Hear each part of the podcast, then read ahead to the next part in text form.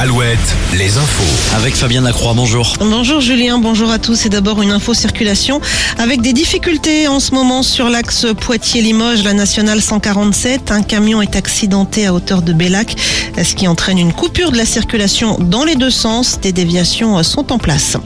En Vendée, près de 70 sapeurs-pompiers mobilisés cet après-midi hein, pour un incendie toujours en cours à la Meilleretillé. Le feu a détruit 1500 mètres carrés d'un atelier de réparation de poids lourds.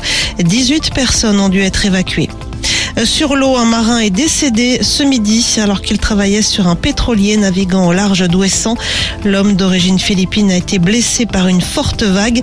Il a succombé à un arrêt cardio-respiratoire. Les secours appelés sur zone n'ont pas pu le réanimer. La réforme des retraites, la première ministre a tenté cet après-midi de convaincre les députés les républicains de voter pour le projet de loi jeudi. Voter la réforme des retraites n'est pas un soutien au gouvernement, a précisé Elisabeth Borne. Les opposants à la réforme sont appelés à manifester demain, huitième journée de mobilisation, avec plus d'une cinquantaine de rassemblements programmés dans nos régions. Ça pourrait débuter dès 4 heures du matin avec le blocage du rond-point de la main jaune à Châtellerault. Euh, Ce matin, les opposants à la réforme ont bloqué une partie du périphérique nantais, ce qui a perturbé la circulation en direction de l'aéroport. Autre mobilisation aujourd'hui avec une opération école morte en Creuse contre la carte scolaire qui prévoit la fermeture de six classes à la rentrée prochaine. Une cinquantaine de personnes ont participé à la mi-journée à un pique-nique à Guéret.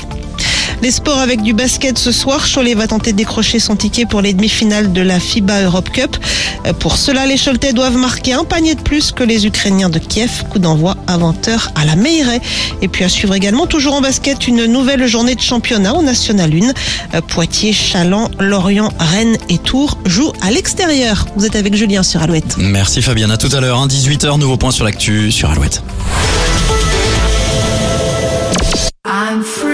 C'est l'histoire de Camille et Gauthier qui ont fait le choix de reprendre l'exploitation de leurs parents et de la faire évoluer en agriculture biologique. C'est aussi l'histoire de Johanna, conseillère